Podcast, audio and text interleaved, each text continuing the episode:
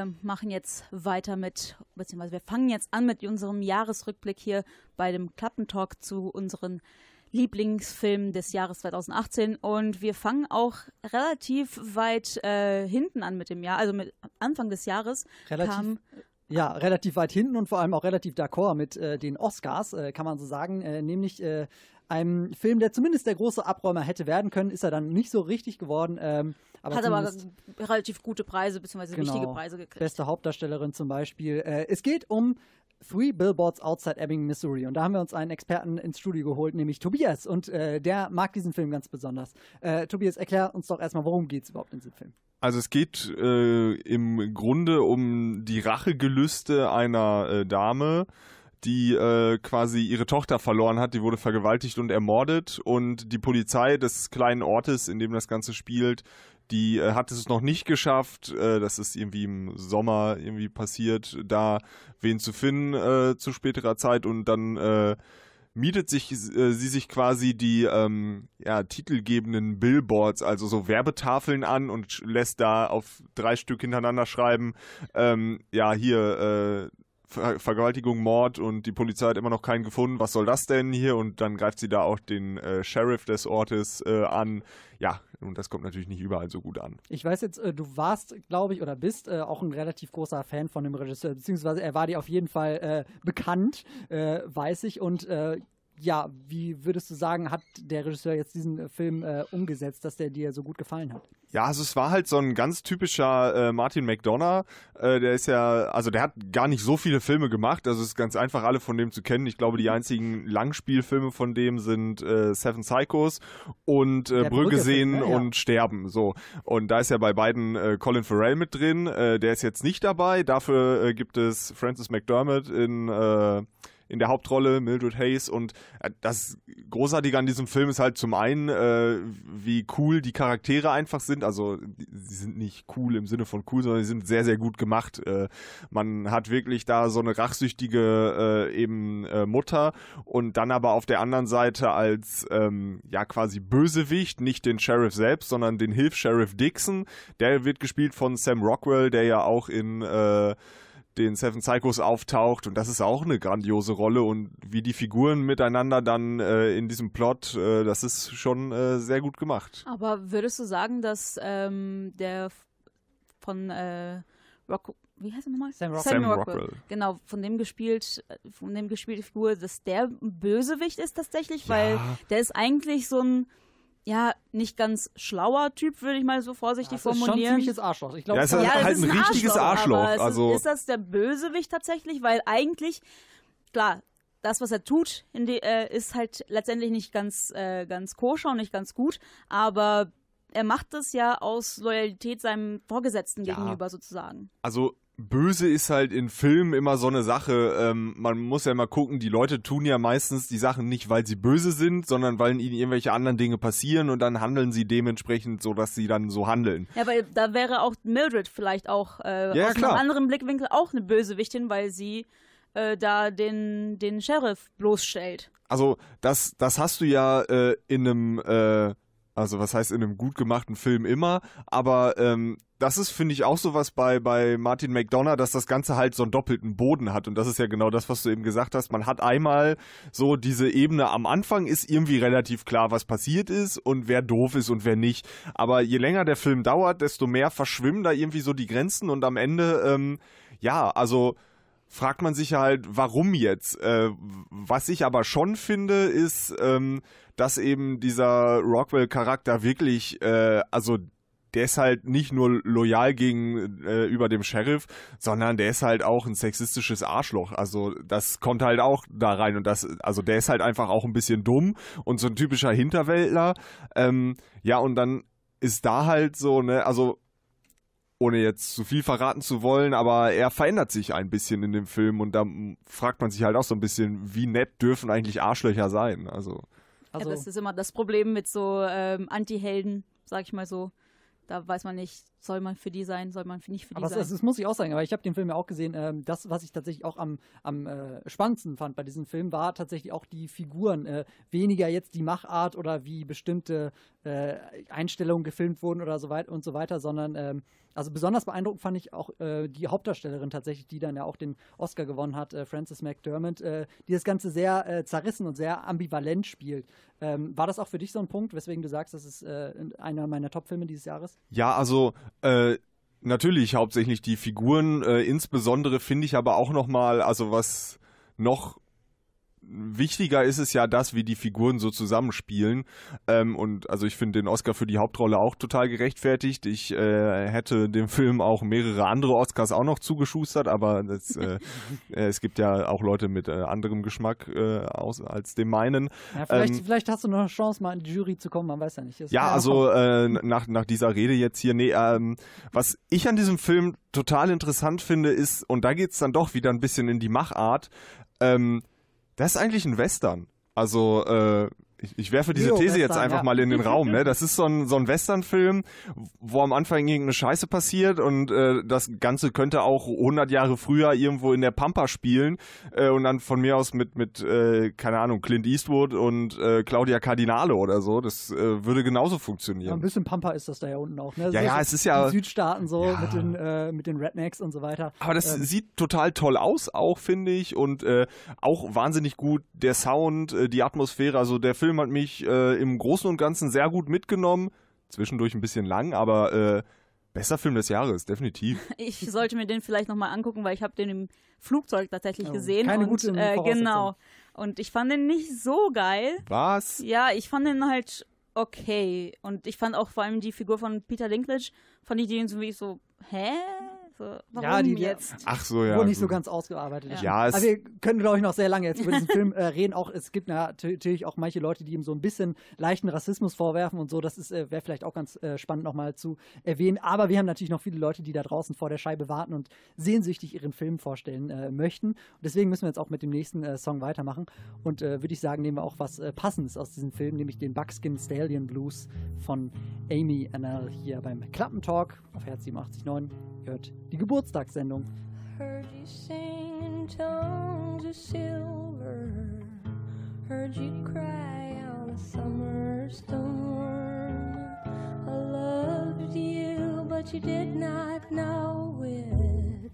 So I don't think about you anymore.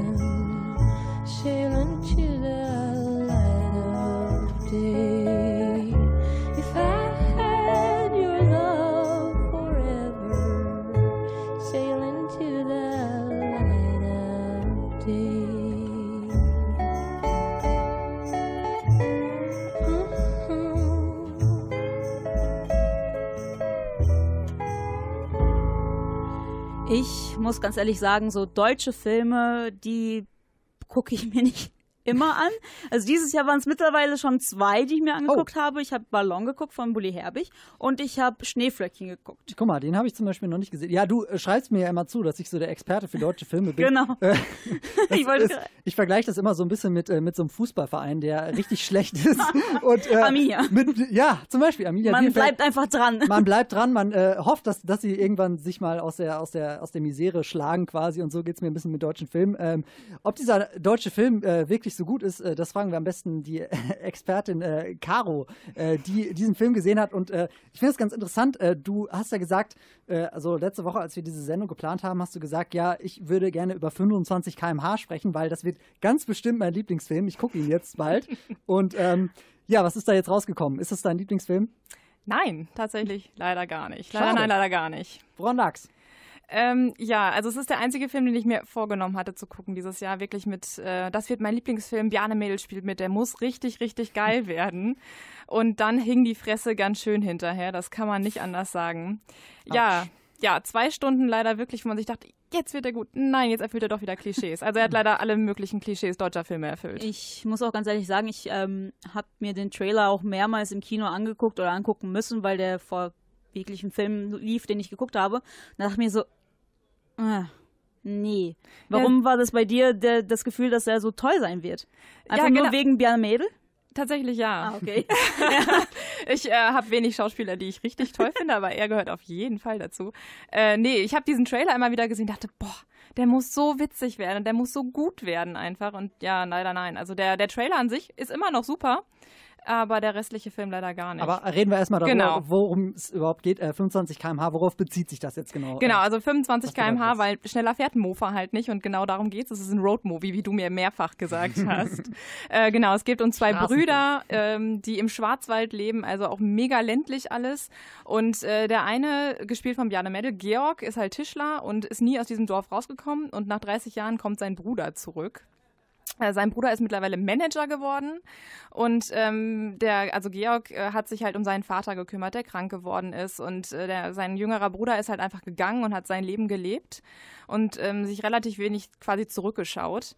Und ähm, genau, sie treffen sich auf der Beerdigung wieder und dann kommen halt ganz viele alte Gefühle hoch und dann ähm, ja, es geht quasi darum, wie die beiden sich wieder näher kommen. Also wie diese Differenzen irgendwie überwunden werden. Und äh, das Ganze passiert vor allem am ersten Abend mit sehr viel Alkohol.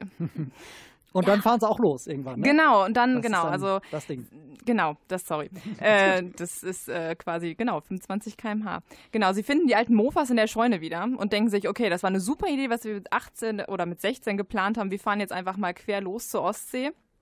Äh, alles auf dem Mofa und sie haben sich halt auch Regeln aufgestellt. Äh, äh, viel Alkohol trinken, ich weiß nicht, die ganze Karte beim Griechen bestellen und aufessen, genau. Und sie überlegen sich, okay, wenn wir das jetzt nicht machen, machen wir das nie. Also fahren sie tatsächlich auf ihren Mofas und Kreditkarte eingesteckt los. Also ich muss ganz ehrlich sagen, ähm, wenn ich das schon höre, dann erwarte ich schon Klischees. Ja, Das ist halt, es ist klar, Road-Movies können auch richtig gut sein, aber wenn Es ich dann überlege, deutscher Film, solche Themen, das kann doch nicht werden. Naja, also ich meine, es, es gibt ja, ähm, ne, ich habe dir das schon mal erzählt, und Knocking on Heaven's Door ist zum Beispiel ein richtig gutes Beispiel für so ein äh, Roadmovie. Also kann man ja kurz mal definieren, so, für Leute, die nicht wissen, was es ist. Bedeutet halt, Leute fahren irgendwie auf der Straße irgendwo hin. Und dann gibt es halt irgendwelche Stationen, wo sie dann halt. Mad Max äh. Fury Road. Ist zum Beispiel ein Roadmovie. Äh, bisschen gepaart mit Actionfilm, aber ja, klar. Ähm, genau, und äh, ja, ich habe so das Gefühl, nach Knocking on Heaven's Door ging das irgendwie los mit diesen Roadmovies. Da gab es so ganz viele in, äh, deutsche Filme. Man hat das Gefühl, die Deutschen haben da irgendwie äh, Lust drauf, die finden das irgendwie gut. Ähm,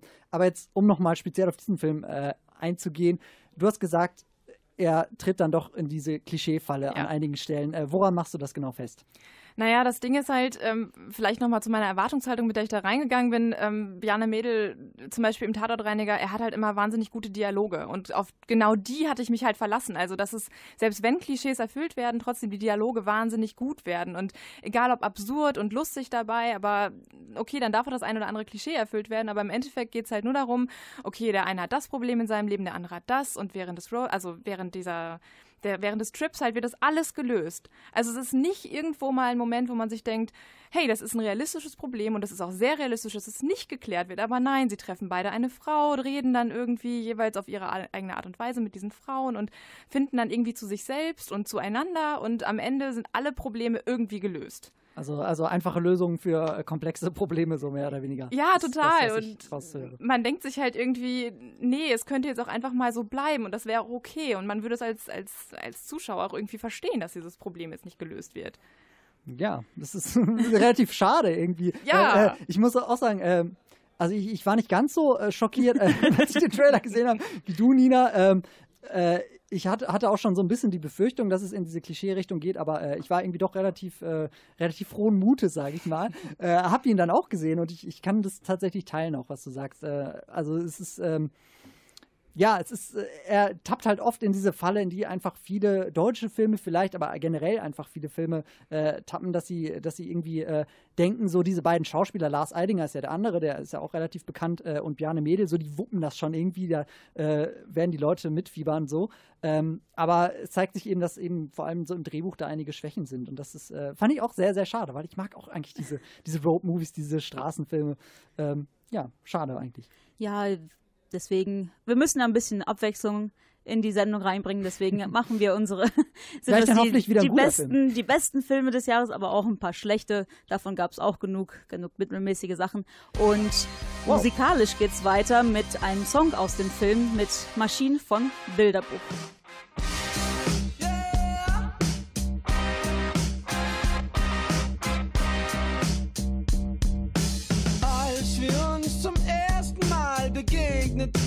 Sind und Schuppen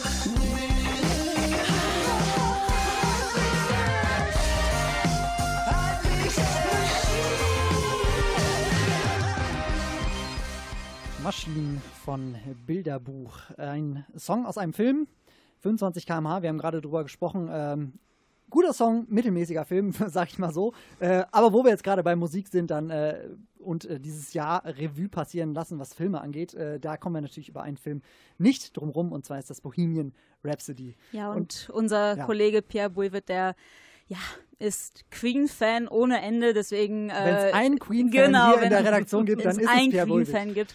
Und deswegen glaube ich, äh, Ich das war richtig äh, vorhersehbar, dass es sein Lieblingsfilm Ich, ich erinnere mich an deine, äh, Pierre, an deine Spezialsendung zu Queen, bei dem du, bei der du jeden einzelnen Song laut mitgesungen hast im Studio. Es war sehr schön, dir dabei zuzugucken. Ja, aber dementsprechend hätten meine Erwartungen an diesen Film auch nicht höher sein können. Es war richtig, war richtig angespannt, als ich im Kino saß. Und sie wurden erfüllt. Und sie wurden erfüllt, das, was dazu führt, dass ich mir den Film Donnerstags in der Premiere mit Nina angeguckt habe und am Dienstag darauf nochmal mit meinem Vater wirklich in der Viertel nach elf Vorstellung. Dein Vater auch riesiger Queen. Auch riesiger Queen-Fan, auch er war sehr begeistert von dem Film und äh, dieser Film hat mich sehr vereinnahmt dieses Jahr und hat mich äh, seitdem nicht mehr losgelassen und deswegen ist er halt... Seitdem ist es, es ist auch ein Monat erst. Ja, aber äh, ich will nicht wissen, wie, wie viel Queen-Musik ich seitdem Ja. äh, durch meine Playlisten baller. Deswegen, äh, dieser Film hat mich wirklich sehr, sehr äh, äh, berührt, äh, fröhlich gemacht, äh, sehr, sehr stark abgeholt. Aber gehen, gehen wir mal darauf ein. Also es geht ja um, um die Bandgeschichte von Queen quasi, angefangen von Freddie Mercury, als er noch äh, am Flughafen gearbeitet hat und äh, Koffer geschleppt hat, äh, bis zum großen Live-Aid-Konzert, diesen großen Höhepunkt der äh, Queen-Geschichte. Äh, ähm, du kanntest diese Story wahrscheinlich schon. Äh, warum hat dich dieser Film trotzdem so ja, also wie schon gesagt, die, ich, man kennt die Story-Elemente, dann fällt einem auch zwischendurch auf, dass der Film halt manchmal mit den Fakten, sagen wir mal, ein bisschen schlampig umgeht. Was diesen Film unheimlich für sich vereinnahmt, sind einmal diese Wechsel aus, wir nehmen den Song im Studio auf und wechseln dann wirklich direkt auf die Live-Bühne. Und diese Live-Auftritte sind super imposant inszeniert. Äh, Rami Malek, der Freddie Mercury spielt, ähm, singt auch immer, singt auch immer selbst, also auf der Bühne, auch wenn dann irgendwann später was anderes drüber gelegt wird. Er hat ähm, gesagt, er möchte bei jedem Auftritt singen, damit die Adern im Hals posieren, damit es möglichst real wirkt. Und das ist etwas, was dieser Film unheimlich gut schafft, es zu transportieren. Wir haben äh, die, die vier Bandmitglieder, Brian May, gespielt von Gimmin Lee, äh, Roger Taylor, der von Ben Hardy gespielt wird, und John Deacon, der von Joseph Marcello gespielt wird, die se erstmal sehen sie unheimlich aus wie die drei Bandmitglieder von Queen, aber es schaffen es auch gut, die Attitüde rüberzubringen und äh, bei Rami Malek, da, der hat mich einfach umgehauen. Ja, ich muss auch ganz ehrlich sagen, ich habe, äh, ich hatte die Leute halt nicht so im Kopf. Klar, Brian May mit, mit seiner riesigen Fri Frisur, heißt er doch Brian May. Ja, genau. Ja, genau. Gitarre- wenn du ja, den Gitarrist ich, bist, ja. Genau, also der hat ja diese Frisur, die man halt kennt.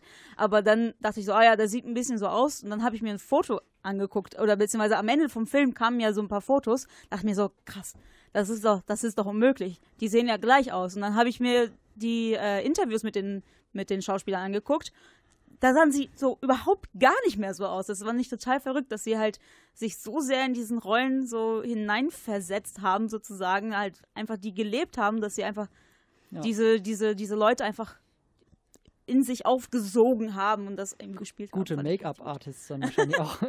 ähm, was äh, mich jetzt auch interessiert bei diesem Film, es gibt ja viele, äh, so Biopics nennt man das ja, also quasi Biografien von, äh, ja, per, von Personen, von Bands, von was auch immer, äh, die ja unterschiedliche Herangehensweisen haben. Es gibt äh, Filme wie zum Beispiel Born to be Blue über den, ähm, den Jazz, äh, Jazz-Trompeter, wie heißt er denn? Chet, Chet Baker, Äh, genau, bei dem nur ein kleiner Abschnitt seines Lebens quasi gezeigt wird äh, und der dann dafür ein bisschen mehr detailliert.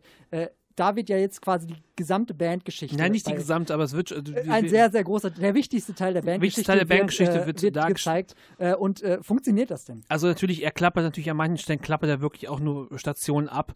Und man, man muss, irgendwo muss man Abstriche machen. Der Film geht zwei Stunden 15 Minuten, irgendwo muss man Abstriche machen.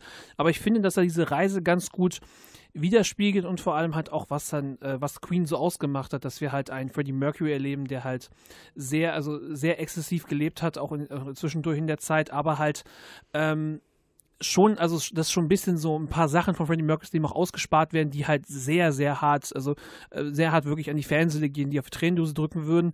Äh, Brian May war ja unter anderem auch sehr äh, stark beteiligt am Prozess, wie der Film entstanden ist und ähm, Aber findest du nicht, das ist ein bisschen verfälschend, weil es klingt, es, ich fand das, ähm, dass der Film einen Freddie Mercury rü- rübergebracht hat, der so für die für die Fans gedacht war. So, wir stellen ihn auf ein Podest und zeigen hier, das war der Mann. Er hatte zwar ein paar Fehler, er hat ein Ja, aber ich- exzessiv gelebt, aber das sieht man halt nicht. Also ich finde, das kann man schon sagen, es gibt Biopics, wo das viel härter ist. Ich denke an Ray zum Beispiel, äh, wo man auch wirklich hart sieht, ähm, was Ray Charles wirklich für Drogenprobleme gehabt hat.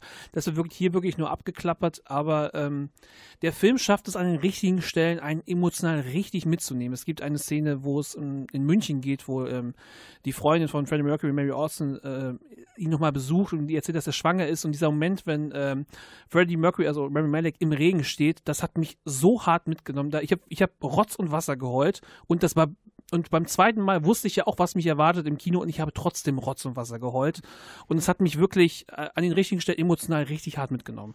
Ich muss ganz ehrlich sagen, ich habe ihn auch gesehen und ich, ich kann es tatsächlich irgendwie auch nachvollziehen, weil ähm, du hast schon recht, der Film äh, drückt irgendwie an den richtigen Stellen die richtigen Knöpfe. Ich habe ein ähnliches Erlebnis wie du gehabt. Äh, ich habe das, wir haben das, ich und meine Freundin haben es der Mutter meiner Freundin zum äh, Geburtstag geschenkt, diesen Film äh, zu sehen und ähm, auch riesiger Queen-Fan gewesen, damals das Live-Aid-Konzert tatsächlich wirklich im Fernsehen auch gesehen. Ähm, und die war wirklich hin und weg, hat geweint am Ende auch so. Und einfach das so zu sehen, äh, transportiert auf so richtige Fans, das ja. war einfach äh, ähm, sehr gut. Und ich finde, das ist äh, was, was man dem Film auf jeden in, Fall Inszenation, in, Inszenierung ist halt hier das große Stichwort. Die, die Konzertauftritte an sich sind schon gut inszeniert.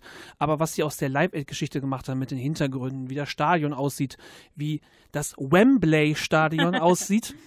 Ja, äh, ich komme da immer durcheinander. Nicht Wimbledon. Äh, only Insider understand, dass Nina in ihrem äh, Rezension zum Beitrag Wimbledon-Stadion gesagt hat. Deswegen nochmal kleine Spitzen, Nina. Verzeih es mir.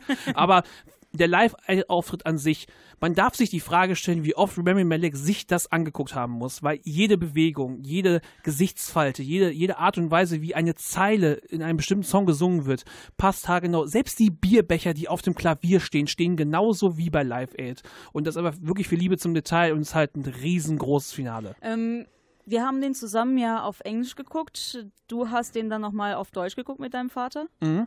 Was glaubst du, sollte man sich angucken, eher? Ähm, die Frage ist natürlich also, relativ klar wahrscheinlich, aber ist es denn okay? Man, also man, man sollte ihn sich auf Englisch angucken, aber auf Deutsch ist es vollkommen okay. Es kommt alles noch immer gut rüber. Ähm, vor allem, weil ja auch dann, ähm, du hast da zwar diese harten Brüche, dass immer auf Englisch gesungen wird, aber es, es kommt, also da, die Emotionen werden, also die Emotionen werden genauso gut transportiert. Natürlich das Gesprochene, das Film ist ja kein Film, der unheimlich gaglastig oder von Wortwitz lebt, deswegen funktioniert es im Deutschen auch ziemlich gut und äh, wie gesagt, die Szenen, die emotional sind, die haben mich auf Deutsch und auf Englisch gepackt. Alles klar. Also äh, ich glaube, du könntest noch zwei Stunden weiter. Ja, reden. ich weiß nicht, wie viel Zeit du noch habt. Ne? Also. Äh, leider nicht mehr so viel. Deswegen müssen wir jetzt äh, leider weitermachen mit den anderen Lieblingen des Jahres. Aber, Aber ich glaube, es ist sehr gut rausgekommen, Pierre, dass du äh, diesen Film wirklich, wirklich, äh, wenn nicht abgöttisch, äh, zumindest liebst. Ähm, Bohemian Rhapsody, äh, muss ich auch sagen, äh, guter Film und äh, zumindest Nina, du warst jetzt auch nicht abgeneigt. Ich war nicht ab, also ich hasse den Film nicht, aber ich dachte mir so, ja, es hätte ein bisschen mehr auf sein echtes Leben so ein bisschen eingegangen werden können. Aber also, Nina hat berechtigte Kritikpunkte an diesem Film, aber wenn man da emotional so drin ist, dann kann man das auch einfach alles ausblenden. So, Schluss jetzt. Okay, also Bohemian Rhapsody, guter Film, äh, guckt euch an. Ähm, und natürlich müssen wir jetzt auch was von Queen hören, das äh, geht ja gar nicht anders. Nee, es, ist, es würde einfach den, äh, den Flow der Sendung brechen, wenn wir nicht einen Song ja. spielen würden. Es, es wäre auch die Frage, welchen Song wir nehmen. Und ich habe mich für was Emotionales entschieden. Hier ist Love of My Life von Queen. Love of My Life von Queen.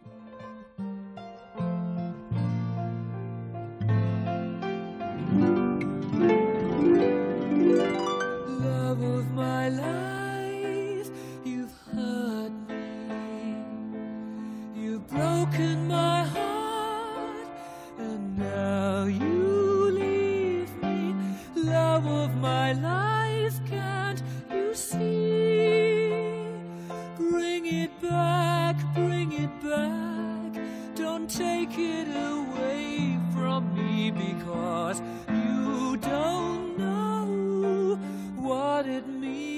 to me.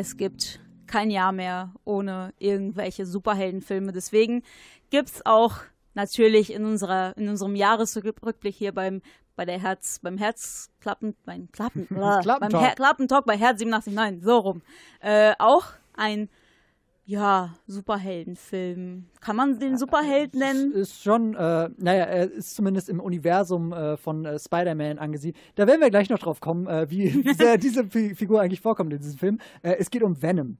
Äh, mit äh, Tom Hardy in der Hauptrolle als Venom, der ja eher so ein, so ein Anti-Held ist, so dass man es Ja, eher, genau. So, eher so ein, so ein, so ein Bösewicht-Typ. Ähm, Binayet aus äh, der Herz 879 Redaktion hat sich diesen Film angeguckt und äh, du sagst, der war richtig gut, oder? Also ich fand ihn schon gut, ja. Ähm, der wurde zwar im Internet äh, zerschmettert, es gab ja auch teilweise die Vergleiche mit äh, Catwoman, aber ich finde, dieser Film hat äh, es nicht verdient, so schlecht behandelt zu werden. Ähm, ich fand ihn eigentlich schon ganz gut, ja. Dann erzähl uns erstmal, wie ich habe den geguckt, aber ich tu mal so, als hätte ich den nicht geguckt. Worum geht's bei Venom? Also ähm, es geht um den äh, Journalisten Eddie Brock, der einen Auftrag bekommt, einen, einen Mann zu interviewen, der eine eigene Foundation hat. Und ähm, er ist bekannt dafür, dass er sehr kritisch ist und ähm, Skandale aufdeckt. Und das tut er auch in diesem Unternehmen, äh, in welchem es um Menschenversuche geht. Ähm, und verliert kurz daraufhin auch seinen Job. Und ähm, die Menschenversuche, um die es da geht, sind hauptsächlich äh, mit, mit ähm, ja, ich nenne es mal einer Alien-Rasse, Bakterien aus dem All, sage ich jetzt einfach mal. Und ähm, das Unternehmen versucht halt eine Symbiose mit Mensch und diesen Symbionten ähm, einzugehen. Und in dem Moment, also Eddie Brock schafft es, diese Symbiose einzugehen und das ist halt mit Venom. Und dann äh, er, läuft er quasi so als Venom so durch die Gegend, so stelle ich mir das vor. Ich weiß, also ich habe den Film nicht gesehen, aber ich weiß, Ach so. dass er dann auch so, so innere Monologe äh, Genau. führt mit diesen, diesen, diesen Parasiten quasi, der ihn Genau. so gefallen hat. Äh, Ähm, es, es ist nämlich so, dass dieser Parasit, schön ausgedrückt, einen eigenen Willen hat. Ähm, es ist, ähm, also er kann auch die Gedanken seines ähm, Wirts ähm, lesen und so entsteht ein Dialog zwischen den beiden, dass ähm, nur Eddie Brock diesen Venom hören kann und Venom mit ihm redet. da denke ich mir, da ist es ja vor allem wichtig, dass der, dass der Darsteller das auch gut rüberbringen kann, wenn es wirklich darum geht, so mit sich selbst Dialoge zu führen. Äh, da muss man schon schauspielerisch ein, einiges drauf haben. Tom Hardy ist ein gestandener Schauspieler. Äh, würdest du auch sagen, das ist der Grund, äh, warum dich der Film so überzeugt hat? Auf jeden Fall. Also ursprünglich hatte ich auch nicht vor, in den Film reinzugehen, bin ich ehrlich. Ähm, aber als ich gehört habe, dass er mit Tom Hardy ist, musste ich da auf jeden Fall reingehen, weil Tom Hardy kann wirklich sehr gut mit seiner Mimik spielen. Und ähm, das hat er auch in der Vergangenheit in vielen anderen Filmen gezeigt. Und äh, auch in diesem Film schafft er es schauspielerisch sehr gut rüberzubringen. Also Venom ist ja bekanntlich da, bekannt dafür, ähm, bei Spider-Man ja der Bösewicht oder einer der Bösewichte zu Mhm. sein. Ähm, Er kommt gar nicht vor in diesem Film. ja, er Nein. kommt nicht vor. Funktioniert das denn auch so mit Venom allein? Weil eigentlich ist er Ja. nur der Bösewicht. Ja, ähm, das ist nämlich so, dass die Rechte an Spider-Man nicht bei Sony liegen und Venom wurde von Sony gedreht. Und Spider-Man gehört ja mit zu dem Marvel-Universum, dem MCU, äh, für, ähm, gehört ja Disney. Und ähm, es wird wahrscheinlich auch nicht vorkommen, dass Spider-Man und Ach Venom nee, zusammen. Das, das gehört immer noch Sony. Also die haben noch die Rechte, Ja? die haben nur nicht die Rechte, glaube ich, so richtig an Tom Holland Spider-Man. Ich, ich Genau, hab, ich habe mir genau, das auch erklärt, genau. dass irgendwie äh, war das möglich, glaube ich, äh, dass man quasi so eine Kollaboration eingegangen ist, dass Spider-Man auch in den Ja, aber Sony will, will eine vorkommen eigene darf. Geschichte machen. Genau, ne? also es ist eine ganz vertragte Vertragssituation Ja, und so ja. kam es dazu wahrscheinlich, dass Also, also Venom gehört zwar zum in den Comics zum Spider-Man-Universum, aber in diesem Film kommt Spider-Man nicht Aber vor. Funktioniert es denn ohne Ja, Spider-Man? auf jeden Fall. Ähm, ähm, da wird zwar, also Venom ist zwar ein Bösewicht, Schrägstrich ein Anti-Held, aber in diesem Film funktioniert das ganz gut. Ähm, da stellt sich nämlich Ven Venom ironischerweise seiner eigenen Rasse entgegen, Da ist, es, es schafft nämlich einer der Symbionten, Symbionten auch eine Symbiose mit einem anderen Menschen einzugehen. Ähm, Venom ist ja auch nicht nur bekannt dafür, dass er bei Spider-Man der Bösewicht ist, er ist auch dafür bekannt, dass er halt relativ blutig ist. Also die Comics um Venom, vor allem dann Mhm. um Carnage dann später,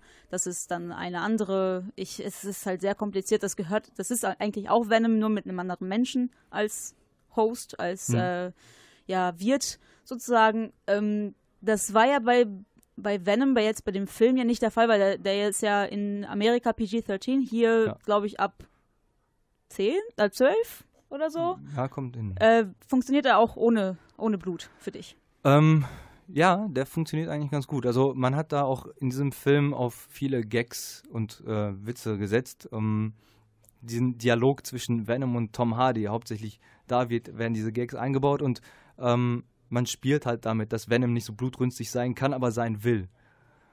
Also doch insgesamt bist du, bist du wahrscheinlich schon äh, entgegen der vielen Kritiker überzeugt, so wie das äh, klingt äh, von, von Venom. Finde ich, fand ich Mhm. interessant, dass du mir das gesagt hast, dass du den Film äh, so gut fandest, dass er in deine Topliste kommt dieses Jahr. Ja. Äh, aber naja, Geschmäcker sind ja verschieden, ne? Genau. Und äh, aus dem Venom-Soundtrack natürlich müssen, mü- dürfen wir nicht äh, entgehen lassen. Hört ihr jetzt Let's Go von Run the Juice.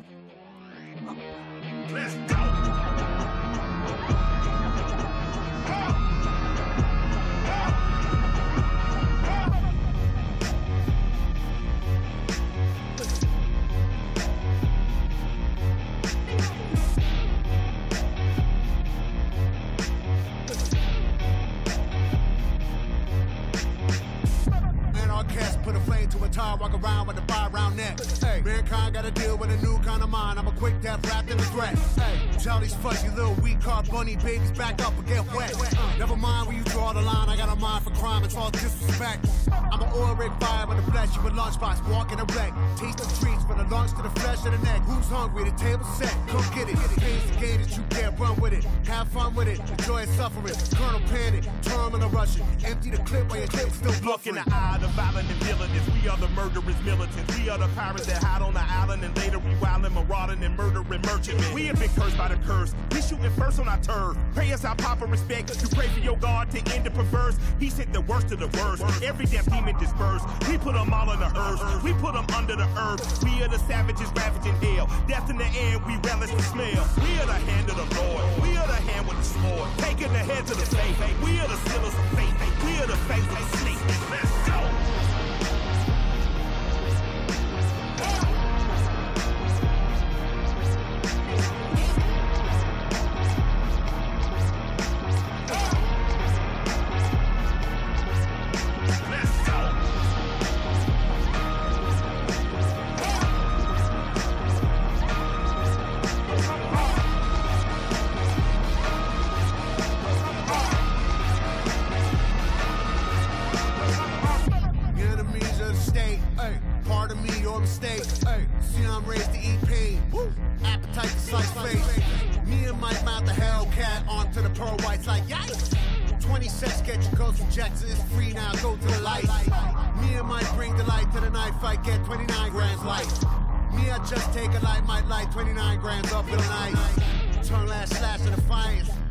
Born a brawl boy, the bastard of the lions. Hardy hard, you will laugh on my riot. That's not a brag, that's Back bellows of hell, back from the back of a jail in a cell, back from the con and the crease to the con and the creek, back to the streets to the east, back to the belly of beast, back to the place of my peace, back to me holding my peace. Anything working, disturbing that peace will certainly meet the deceased. Cause he, oh, why must I tell them again? What must I tell them, my friend? That we are born in the sin, and we are worshiping murder is nothing but evil duplicity. I know you heard of them all. We should just murder them all. We should just murder and all. And dance on the ruins we looting from all of their palaces gone.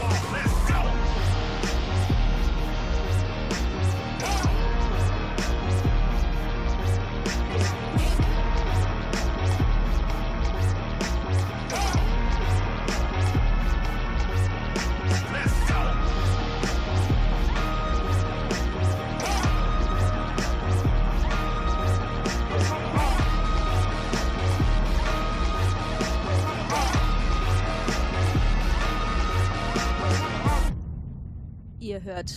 Die, äh, den Klappentalk. Oh mein Gott, ihr hört den Klappentalk hier bei Herz 87.9. Wir machen pünktlich zur Geburtstagssendung.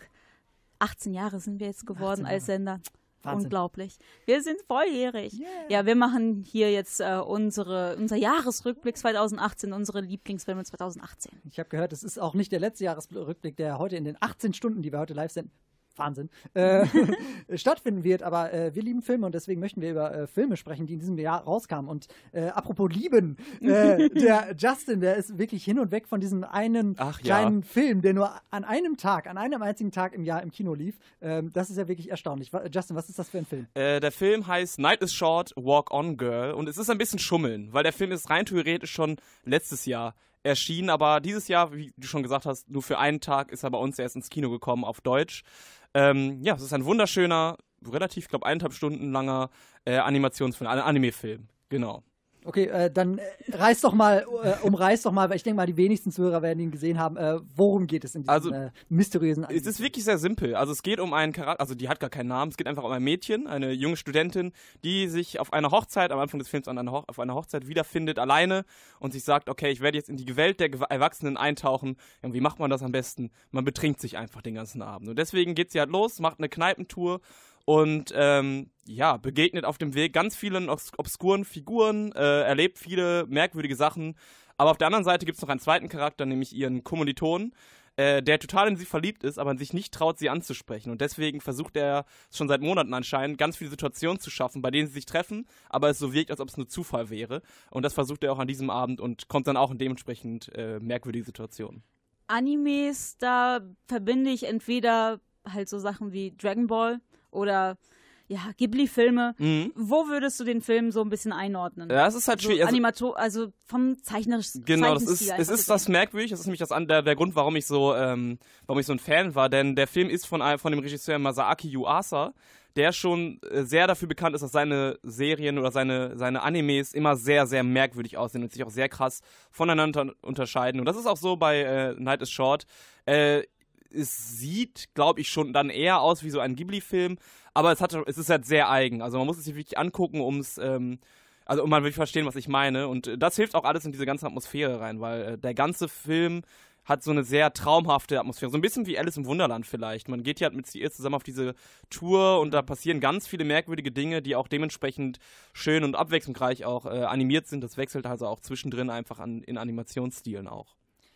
Ja, jetzt hast du schon so ein bisschen äh, auf die Machart des Films, äh, äh, ein, bist du da ein bisschen eingegangen. Ähm, woran liegt es? Ich möchte es wirklich genau wissen. Woran liegt es, dass du diesen Film wirklich so toll findest? Also einfach, ich glaube, es war vor allem wirklich, es hat halt einfach diese, un, diese unfassbare Sogwirkung. Also man setzt sich dahin und hat wirklich so dieses Gefühl, okay, ich gehe jetzt mit ihr zusammen durch diese Kneipe und erlebe so ganz viele Episoden. Also der Film ist auch quasi sehr strikt in vier Teile eingeteilt, wo sie vier verschiedene ähm, Dinge, also vier verschiedene Aufgaben quasi erfüllt. Ähm, und dadurch wirkt der Film sehr kurz. Also wirklich, er ging eineinhalb Stunden und er hätte für mich auch ruhig noch doppelt so lang gehen können. Ähm, der, Haupt, die Hauptcharakter, der, der, der Hauptcharakter, die, das junge Mädchen, ist halt sehr sympathischer Charakter. Sie steckt halt alle mit guter Laune an, so um sie herum. Ähm, der Film ist, und das ist auch ein Grund, warum ich ihn gerne nochmal sehen will, der ist sehr metaphorisch. Also da gibt es so sehr viele äh, Sachen, die man so mitnehmen kann. Zum Beispiel hat sie eine Uhr, die viel bei ihr halt viel langsamer läuft als bei allen anderen, weil sie halt das Leben viel mehr genießt. Und ähm, warum sie so viel trinken kann, ist halt die nächste Frage. Sie kann halt jeden, äh, jeden Seemann unter, unter den Tisch trinken und das wird auch erklärt, warum das so ist. Ähm, du hast jetzt schon die, die Metaphern angesprochen. Das ist bei mir halt öfters mal der Fall, wenn ich Animes gucke, vor allem auch Ghibli-Filme, dass ich mir denke, so, ich verstehe jetzt die Hälfte oder maximal ein Drittel, weil ich einfach diese japanische Kultur einfach nicht innehabe. Ist das bei, bei, äh, bei dem Film auch so? Wie zugänglich ist der? Ich glaube nicht so richtig. Also es gibt da schon, äh, ich glaube relativ am Ende, ich meine, irgendwann gibt es einfach ein Musical. ähm, das muss man vielleicht, Oh, ich das weiß wäre nicht genau. vielleicht was für mich dann. Genau, das wäre vielleicht doch was. Es ist aber auch ein sehr westliches Musical tatsächlich. Es ist ja ganz merkwürdig zusammengespielt und äh, ich glaube, es gibt da nicht so, sie spielen nicht so viel mit der japanischen Kultur, würde ich jetzt sagen. Also beziehungsweise bei mir ist es halt so, ich gucke halt schon relativ viele Animes, deswegen fällt es mir nicht vielleicht direkt, direkt auf, aber ich glaube, da gab es jetzt nicht irgendwie äh, großartig äh, wirklich äh, Sachen, die man wirklich nur als Japaner versteht. Also mit Metaphern sondern- im Sinne von, die man halt universell Genau, die man universell Okay. verstehen kann. Wie gesagt, das mit den Uhren, das ist jetzt so eine Sache, die, ähm, die versteht man äh, universell, glaube ich, über, über den ganzen Globus. Und natürlich, die Sachen, vielleicht habe ich viele Sachen auch noch nicht aufgeschnappt. Ich habe den Film bis jetzt nur einmal gesehen. Aber es gibt auf jeden Fall viele Sachen, die man, glaube ich, allgemein verstehen kann. Du meintest, äh, als du den Film äh, gesehen hast und äh, direkt quasi die frohe, frohe Botschaft hier äh, in die Redaktion tragen wolltest, äh, dass wir alle diesen Film sehen sollen. Ja. Äh, da meintest du, ähm, dass das so ein richtiger Feelgood-Film ist. Genau, ja. Woran äh, liegt das genau? Das liegt auch wahrscheinlich nicht eher an den Metaphern, sondern. Äh, Nee, es liegt einfach, wie Figuren, oder? gesagt, es liegt an dem Charakter. Sie läuft halt, wie gesagt, durch diesen Abend und trifft aber immer mehr Leute, die alle so ihre Probleme haben. Weiß ich, dann sind die, der hat sich von seiner, von seiner äh, Tochter, hat, hat, er- hat er sich distanziert, der andere hat sich gerade von seiner Frau getrennt oder sonst irgendwas und äh, so, so, solche Probleme halt einfach. Also viel Liebeskummer tatsächlich in dem Film. Und sie läuft da halt so durch und erzählt so, ja, ja, ist doch alles gar nicht so schlimm. Äh, trink doch ein mit mir, wir machen ein bisschen Feier. und das geht dann so in die Richtung halt die ganze Zeit. Ähm, ja, also wie Konstanz, sie ist halt quasi so dieser Charakter, der im Laufe der Nacht halt ganz vielen Leuten einfach das Leben ein bisschen erleichtert. Wenn sie dann zum Beispiel, das ist halt das mit dem Musical, dann, dann ist auf einmal die Hauptdarstellerin weg. Was macht sie? Natürlich spielt sie dann einfach selbst die Hauptdarstellerin, einfach um das Ganze zu retten. So in die Richtung laufen halt die ganzen Sachen und äh, ja, das ist halt, der ganze Film ist halt so eine, so eine, hat halt so eine sehr lebensbejahende Nachricht dann auch am Ende. Ähm, ja, und deswegen habe ich auch, glaube ich, zu euch gesagt, sehr früh, man sollte ihn gucken, wenn man gut gelaunt ist und vor allem, wenn man schlecht gelaunt ist, weil der einfach, ja, die Laune verbessert. Ja, aber gucken werden wir den erst wohl im Januar können, weil der, da kommt der erst dann Ja. auf DVD raus oder Blu-ray. Echt äh, sehr, sehr schade, muss ich auch sagen. Weil, also man muss vielleicht dazu sagen, der Justin, der ist jetzt nicht so leicht zu begeistern. Beziehungsweise Ja, das er stimmt. ist schon ein sehr kritischer, äh, kritischer Geselle. Und äh, wenn er wirklich sagte, dieser Film, das ist, der ist absolut fantastisch, ähm, dann äh, werde ich auch da mal ein bisschen hellhörig, äh, der von vielen Leuten gesagt bekommen, dass Filme toll sind. Von daher, Night is Short, Walk on Girl, könnte ich anschauen. Vielleicht, irgendwann. Ja. Sarah spelled without an H was getting bored on a PV amp in 1984. While Zach without a C tried out some new guitars, playing Sarah with no H's favorite song. Zach